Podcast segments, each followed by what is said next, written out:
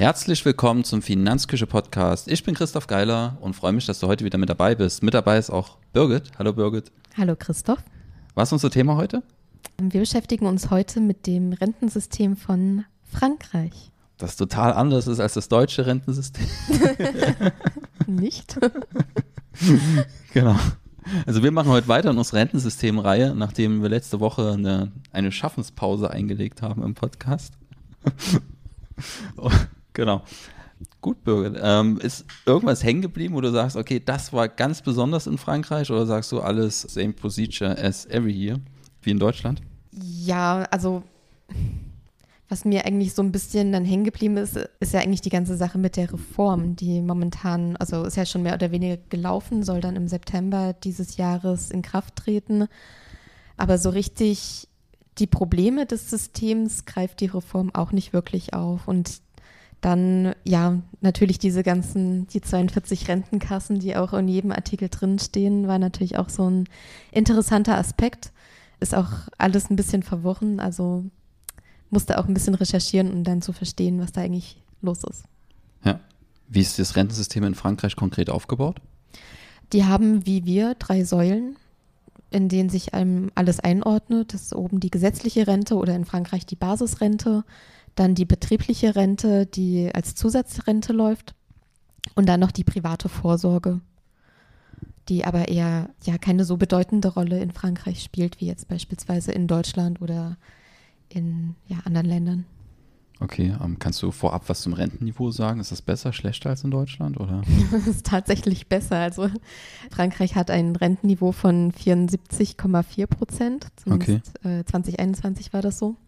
Deutschland liegt bei 52,9. Oh, jetzt also, ein kleiner Abstand dazwischen. Schon, genau, ein kleiner Unterschied. Also da zählen dann alle Pflichtsysteme rein. Das heißt, in Deutschland ist dann eben ja die Pflichtrente oder die gesetzliche Rente mit drin, aber zum Beispiel sowas wie Riester-Rente oder die ganzen staatlich geförderten Programme sind da nicht mit drin. Auch die betriebliche Altersvorsorge müsste rausfallen in Deutschland, ne, in diesem Rentenniveau. Das ist ja eigentlich keine Pflicht. Also man hat ein Recht auf Betriebsrente in Deutschland, aber es ist keine Pflicht, also kommt die auch noch oben drauf. Ja. Also das immer so ein bisschen mit Vorsicht genießen, wenn da irgendwelche Rentenniveaus verglichen werden, weil da eben die Frage ist, was ist da überhaupt mit drin? Genau. Was fehlt? Und eigentlich, wenn man das erst weiß, dann kann man irgendeine Aussage im Vergleich zum anderen Land tätigen. Aber Frankreich erstmal mit guten 70 Prozent, 74 Prozent oder was du gesagt hast, gar nicht so schlecht dabei. Wie ist die gesetzliche Rente aufgebaut? Also wenn wir in, dem erst, wenn wir in der ersten großen Schicht anfangen? Genau, also um das so ein bisschen zu verstehen, habe ich nochmal in das Sozialversicherungssystem reingeschaut von Frankreich, weil in Frankreich ist es zum Beispiel so, dass die Rentenversicherung kein eigenständiger Zweig ist, wie jetzt bei uns in Deutschland, sondern dass sie Teil des Sozialversicherungssystems ist. Und innerhalb dieses Systems gibt es verschiedene Gruppen von Versicherten oder von Untersystemen, die jeweils auch ihre eigenen Rentenversicherungen haben. Das ist zum Beispiel die allgemeine, das allgemeine Sozialversicherungssystem. Da zahlen so die meisten Leute eigentlich ein. Das sind so 70 Prozent der Arbeitnehmer, die da mittlerweile einzahlen äh, betrifft hauptsächlich so Arbeitnehmerinnen und Arbeitnehmer aus der Privatwirtschaft. Dann gibt es das landwirtschaftliche System, wo halt Arbeiter und Selbstständige aus der Landwirtschaft ähm, einzahlen. Dann gibt es noch besondere Systeme, wie jetzt für Beamte, das Militär, die Pariser Oper. Was, die Pariser Oper, ja. Oper hat ein eigenes Rentensystem? Ja, ja, das ist wohl ähm, historisch so gewachsen von, ich glaube, aus dem 19. Jahrhundert. Da sind dann 5000 Leute drin oder so. Riesiges genau, Kollektiv. und zum Beispiel die Eisenbahner haben auch, sind in einem dieser besonderen Systeme mit drin und da gab es ja, ähm, wurden, glaube ich, häufig auch als Beispiel genannt, weil die sehr gute Konditionen haben, was die Rente angeht. Die können teilweise schon mit 52 in Rente und bekommen trotzdem üppige Beträge ausgezahlt. Und genau, als viertes gibt es dann noch die autonomen Systeme. Das sind dann so ähm, Selbstständige und Freiberufler, obwohl man in der, ich glaube 2018 oder so gab es da schon eine Reform, wo die Selbstständigen und Freiberufler zum größten Teil in die allgemeine Sozialversicherung mit integriert wurden. Und da, da zusätzlich zu diesem ganzen System gibt es eben dann nochmal dieses ähm, Zusatzrentensystem, was dann an den Arbeitgeber auch gekoppelt ist und ja, wenn man diese ganzen Systeme natürlich dann auseinander pflückt und guckt, dann kommt man eben dann auch auf diese Zahl von 42, dass eben jede besondere Gruppe hat dann eben ihre eigene Pensionskasse. Und genau, da kommt, dadurch kommt es dann zustande. Ja, jetzt können wir den Kopf schütteln, okay, das sind aber viele verschiedene Systeme. ähm, was machen die da für einen Quatsch? Aber wenn man dann einen Blick nach Deutschland wirft, ähm, auch hier haben wir die gesetzliche Rente, auch hier hat jeder Arzt quasi sein eigenes Versorgungswerk in jedem eigenen Bundesland. Dann haben die Anwälte ihre eigenen Versorgungswerke, die Landwirte haben wieder besondere Regelungen. Wir haben eine gesetzliche Rente, wir haben eine Pension für Beamte. Also und Selbstständige sind ja. dann nochmal irgendwie, die komplett vogelfrei durch die Gegend schweben. Also so viel unkomplizierter ist es bei uns in Deutschland mit Sicherheit nicht. Genau. Ich habe mich jetzt vor allem auf das allgemeine Sozialversicherungssystem konzentriert, weil da einfach die meisten auch einzahlen und da auch ähm, konkrete Zahlen verfügbar waren. Zu den anderen habe ich eigentlich nicht wirklich viel gefunden. Ja, dann lass uns mal einen genaueren Blick auf die gesetzliche Rente werfen. Wie ist die aufgebaut? Wahrscheinlich wieder ein Umlageverfahren, oder? Genau. Also Umlage finanziert wie bei uns. Das heißt, die, die aktuell einzahlen, finanzieren eben auch die, die aktuell in Rente sind. Und ähm, da ist es eben auch so, dass Arbeitgeber und Arbeitnehmer einzahlen, äh, allerdings unterschiedliche Beträge. Das sind Arbeitnehmer zahlen ähm, 6,9 Prozent ein bis zur Bemessungsgrenze von 3.666 Euro im Jahr 2023 und Arbeitgeber zahlen 8,55 Prozent ein, also ein bisschen mehr als die Arbeitnehmer. Okay. Und genau aufs gesamte Entgelt wird dann nochmal ähm, ein paar Prozentpunkte draufgezahlt. Genau, das wird eingezahlt und. Was kommt dann raus? Dann kommt ja ziemlich viel raus. Also Ziel ist quasi mit dieser Basisrente 50 Prozent des Gehaltes abzudecken, dann für die Rente. Also das klingt auch wieder ziemlich nach uns. Ja, da sind wir auch bei einem Rentenniveau angepeilt von irgendwas 52 Prozent oder sowas. Ja, von der Zahl her passt das schon ja. ganz gut, genau. Und dann bekommt man halt Abzüge für, ja, also man muss halt mindestens 43 Jahre in die Rente eingezahlt haben, um dann eben auch den vollen Betrag zu kommen. 43 Jahre. Genau, und wenn man okay. weniger, je weniger man einzahlt, je weniger Beitragsjahre man hat, desto geringer wird dann eben auch der Betrag. Aber er geht jetzt nicht unter 37,5 Prozent. Okay. Und genau, es gibt auch eine Mindestrente in Frankreich. Die lag, ich glaube, letztes Jahr bei etwas über 900 Euro, wurde dann schon angehoben auf 1100 Euro.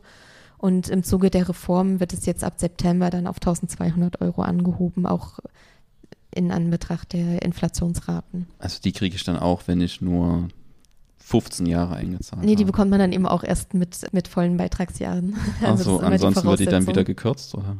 Genau, das wird dann auch weiter gekürzt. Ah, okay, das lässt dann natürlich die Mindestrente wieder mit mit Vorsicht genießen.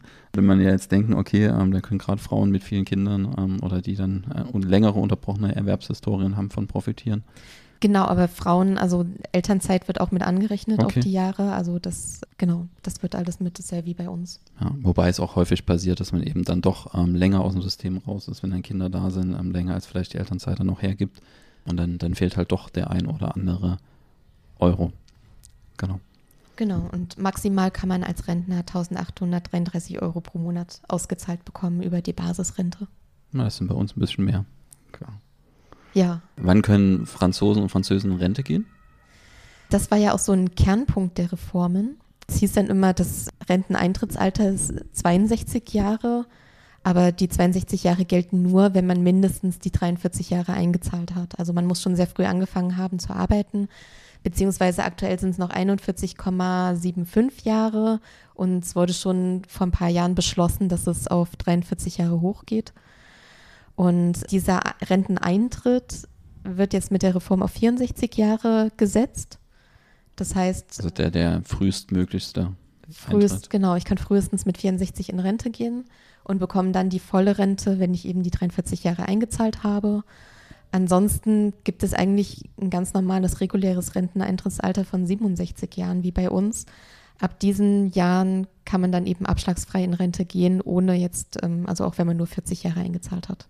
Okay, und wo sollte denn jetzt bei der Reform, die Macron dann, wie war es, am Parlament vorbei dann quasi fast schon ja. durchgebracht hat? Das hat ja dann quasi zu den Aufständen dann auch ein Stück weit geführt oder zu einem Aufschrei.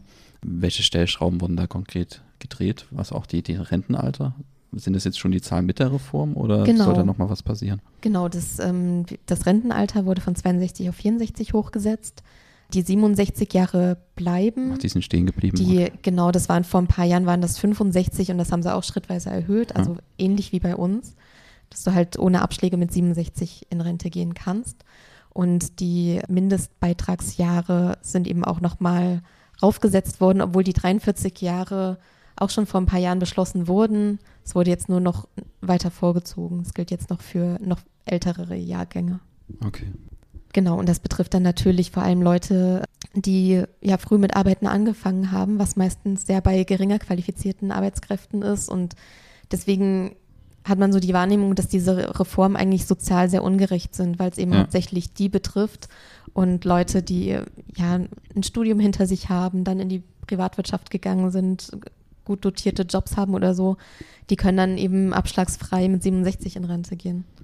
Ist ja tatsächlich, ähm, wenn man es bis zum Ende denkt, ähm, immer so eine kleine Frage, wie, wie gerecht das ist, weil ja gerade die, du hast ja gerade beschrieben, die sind von der Reform nicht betroffen, die guten Bildungsgrad haben, gutes Einkommen haben, die sind dann in der Regel nicht betroffen.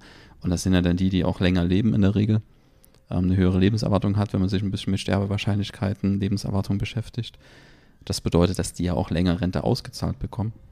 Das bedeutet, dass dann den Kohorten, die quasi geringere Lebenserwartungen haben, eher im Berufsleben niedrigerer Bildungsstandard, die ja sowieso schon weniger lange Rente bekommen und wenn man dort dann natürlich die Stellschraube dann dreht ähm, und denen auch insgesamt weniger Rente noch zahlt, was so die absoluten Höhen Eintrittsjahre angeht, ja. ähm, dann ist das natürlich ja sehr, sehr schwer oder, oder schwierig zu, zu bewerten. Ja, beziehungsweise ähm, ist bei gut verdienenden Personen ja auch so, dass die noch eher Abschläge in Kauf nehmen können und dann einfach ja. eher in Rente gehen vielleicht.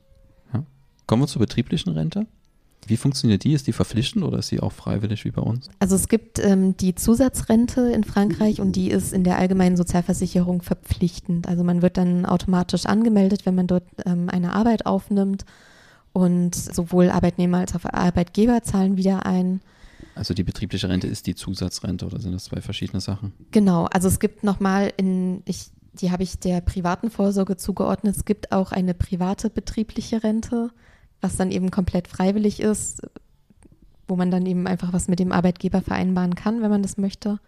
Ist aber jetzt nicht wirklich flächendeckend oder ja, von großer Bedeutung. Okay. Deswegen habe ich das ähm, in die private Vorsorge mit eingeordnet und hier geht es wirklich nur um die Zusatzrente, die eben verpflichtend ist. Ja. Um. Und die dann auch dafür sorgt, dass das Rentenniveau dann auf die 74 Prozent kommt. Ähm, wie teilen sich da die Beiträge auf? Und ist das kapitalgedeckt oder? Die Zusatzrente ist umlagefinanziert, das heißt genau wie bei der ähm, Basisrente zahlen die, die jetzt einzahlen, finanzieren quasi die, die jetzt schon in Rente sind. Okay. Und die Arbeitnehmer, also es gibt unterschiedliche Stufen, je nachdem, wie viel Gehalt man bekommt. Wenn man jetzt bis, bis zu dieser Beitragsbemessungsgrenze von 3.666 Euro verdient, zahlt man als Arbeitnehmer 3,15 Prozent ein und der Arbeitgeber zahlt 4,72 Prozent ein. Wenn ich mehr als das verdiene, dann zahle ich als Arbeitnehmer schon 8,64 Prozent ein und der Arbeitgeber 12,95 Prozent. Ja. Und ähm, was ich dann einzahle, das wird dann in Rentenpunkte umgerechnet. Also haben wir quasi zwei ähnlich gelagerte Rentensysteme nebeneinander, genau. nur dass sie verschiedene Beitragsquellen haben. Genau, also das mit dem Punktesystem kennen wir aus der gesetzlichen Rente. Und später dann, wenn ich in Rente gehen möchte, dann wird eben meinen Rentenpunkten, die werden dann mit einem bestimmten Wert multipliziert und ähm, das bekomme ich dann ausgezahlt. Nur ist es hier so, dass das, was eingezahlt wird, wird nicht zu 100 Prozent angerechnet, sondern nur, ich glaube, zu 80 Prozent oder nicht ganz oder und der Rest wird dann genutzt, um das ganze System zu finanzieren. Wie das ganze System zu finanzieren? Naja, weil. Verwaltungskosten oder was? Ja, also zum Beispiel Verwaltungskosten, aber eben auch dann die Tatsache, dadurch, dass es umlagefinanziert ist und immer weniger Arbeitnehmer auf die Rentner kommen, das musst du ja auch dann finanzieren. Ja. Und deswegen wird dann eben nicht komplett alles angerechnet, ähm, was du einzahlst. Okay, also wir haben, ich glaube, ich muss ja gleich das Fenster zumachen, er fängt eine an, Violine zu spielen. Also. genau. Also haben wir dort wieder, also wir haben zwei umlagefinanzierte Systeme nebeneinander und was man so ein bisschen raushört, natürlich, dass die ja mit der Demografie genauso zu tun haben wie wir. Ja. Ähm, also die können sich da nicht entkoppeln. Ähm, ja, die gesunde französische Lebensweise, äh, die trägt vielleicht sogar dabei, dass es ein bisschen verschärft ist, aber Ja, ich glaube, das ist, und das sieht man auch in dem System, wir liegen ja jetzt nicht so weit aneinander, äh, auseinander, sowohl geografisch als auch von der Kultur her. Und das spiegelt sich hier auch so ein Stück weit im Rentensystem wieder. Höhe Rentenniveau, hast du ja schon gesagt, äh, mit 74,4 Prozent. Wobei ähm, man immer vorsichtig sein muss mit dem Vergleich ähm, zu Deutschland. Du hast ja immer mal diese Mörser-Studie angesprochen in den anderen Beiträgen. Mhm. Kannst du mal sagen, was das ist und wie wieder das französische Rentensystem abschneidet? Die Mörser-Studie wird immer durchgeführt von so einem Privatunternehmen, was selber halt im Bereich privater Altersvorsorge unterwegs ist. so und kleine Interessenskonflikte. Genau. Und dann, da werden halt alle möglichen Rentensysteme der Welt auf Nachhaltigkeit, Integrität und Angemessenheit untersucht. Die bekommen dann immer Punkte dafür. Und genau, ist dann jedes Jahr so, kommt auch jedes Jahr, glaube ich, immer in die Zeitung, wer jetzt auf Platz 1 ist. Ich glaube, meistens ist es Niederlande und Dänemark. Genau, und Deutschland ist eher so im Mittelfeld. Österreich, haben wir ja auch schon festgestellt, liegt auch eher so im Mittelfeld, also wird nicht so ganz gut benotet, einfach weil das ja auch wenig kapitalgedeckte Verfahren hat und da eben hauptsächlich über die gesetzliche Rente ähm, alles abgedeckt werden soll. Und Frankreich liegt auch einige Plätze hinter Deutschland, weil es hier ja wirklich nur umlagefinanzierte Systeme sind und die Privatvorsorge ja eher nachrangig behandelt wird. Ja, das ist natürlich blöd, wenn Privatunternehmen nicht mitverdienen können. genau. Kommen wir zur privaten Vorsorge. Gibt es da irgendwas Spannendes zuzusagen oder ist das ähm, einfach freie Geldanlage oder ja, also wie gesagt, es gibt nochmal so freiwillige betriebliche Rentenpläne, aber ich glaube, die werden auch nicht von jedem angeboten. Und da ist es dann aber eben auch so, dass du dann gewisse steuerliche Vorteile hast, also kannst die Beiträge steuerlich absetzen. Und ansonsten ja, gibt es eben das gleiche wie bei uns, Versicherungen, Banksparpläne, irgendwelche Pensionsfonds. Ist dort genau das gleiche. Ja, also private Vorsorge, freier Vermögensaufbau, Vollgas. Rentenreform 2023, gab es da noch irgendwas, was wir noch nicht mit angesprochen haben, wo du sagst, okay, vielleicht eine Vereinheitlichung der Rentenkasse von 42 runter auf 5 oder so? Genau, also das Interessante ist ja, dass schon 2017 wurde eine ernsthafte Reform versucht anzustoßen, beziehungsweise gab es Pläne dazu. Und da sollte es wirklich ja um so einen Umbau des ganzen Systems gehen. Also man wollte mehr Transparenz haben, strukturelle Veränderungen, Ungerechtigkeiten beseitigen, die halt teilweise eben durch dieses Renteneinstiegsalter verursacht werden und natürlich diese 42 Rentenkassen auch handeln.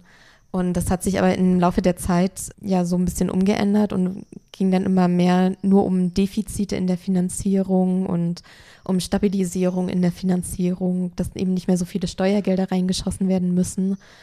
Und deswegen ist von dem Umbau des Rentensystems nicht viel übrig geblieben in der Rentenreform, außer dass man jetzt tatsächlich angestrebt hat, oder es wurde, es ging ja auch mit durch, zusammen mit dem Eintrittsalter, dass viele Rentenkassen abgeschafft werden sollen langfristig. Zum Beispiel können jetzt bei vielen Rentenkassen ähm, Berufseinstieger gar nicht mehr eingeschrieben werden, sondern die kommen dann automatisch in die allgemeine Versicherung. Ja, okay. Und das wäre nochmal noch mal ein extra Beitrag wert, wie man solche, ja, ich sag mal, Versorgungskassen in, in Run-Off schickt, also so in die Abwicklung. Ja. Ist ja auch immer, wenn mal die private Krankenversicherung abgeschafft wird, wie das dann ablaufen soll, das sind ja auch spannende Fragen. Wenn es soweit kommen sollte, irgendwann mal. Genau, also das, das sind wirklich Themen, wo man dann sagt, okay, wie wird das eigentlich in der Praxis umgesetzt? Kommen wir aber zurück zum, zum eigentlichen Thema. Also wir haben ein sehr, sehr ähnliches System zu Deutschland. Ja. Betriebliche Altersvorsorge ist aber anders aufgebaut. Also, das, also die gesetzliche Rente ist sehr, sehr ähnlich. Die betriebliche Altersvorsorge, der Unterschied ist, zumindest der Großteil davon ist verpflichtend von der betrieblichen Altersvorsorge. Und es ist halt umlagefinanziert und in Deutschland haben wir eben ein freiwilliges System, was kapitalgedeckt ist und eben nicht umlagefinanziert ist. Private Vorsorge dann wieder relativ ähnlich aufgebaut, Rentenniveau in Frankreich höher, deutlich höher. Aber da haben wir eben auch den Fall, dass die betriebliche Altersvorsorge auch ein Pflichtsystem ist, damit reinzählt. Genau. Genau, und es ist eben auch ein sehr teures System. Also es muss viel eingezahlt werden, es muss viel dazu gesteuert werden. Die Ausgaben für das Rentensystem machen in Frankreich 14 Prozent des Bruttoinlandsprodukts aus. Ja. In Deutschland sind wir, glaube ich, bei 10 oder 11 Prozent, ja. möchte ich jetzt sagen. Genau, und das ist halt das Ziel, dass man da eben auch runterkommt. Ja, dann ähm, vielen Dank für das französische Rentensystem. Gerne. Danke fürs Zuhören. Bis zum nächsten Mal. Tschüss. Ciao.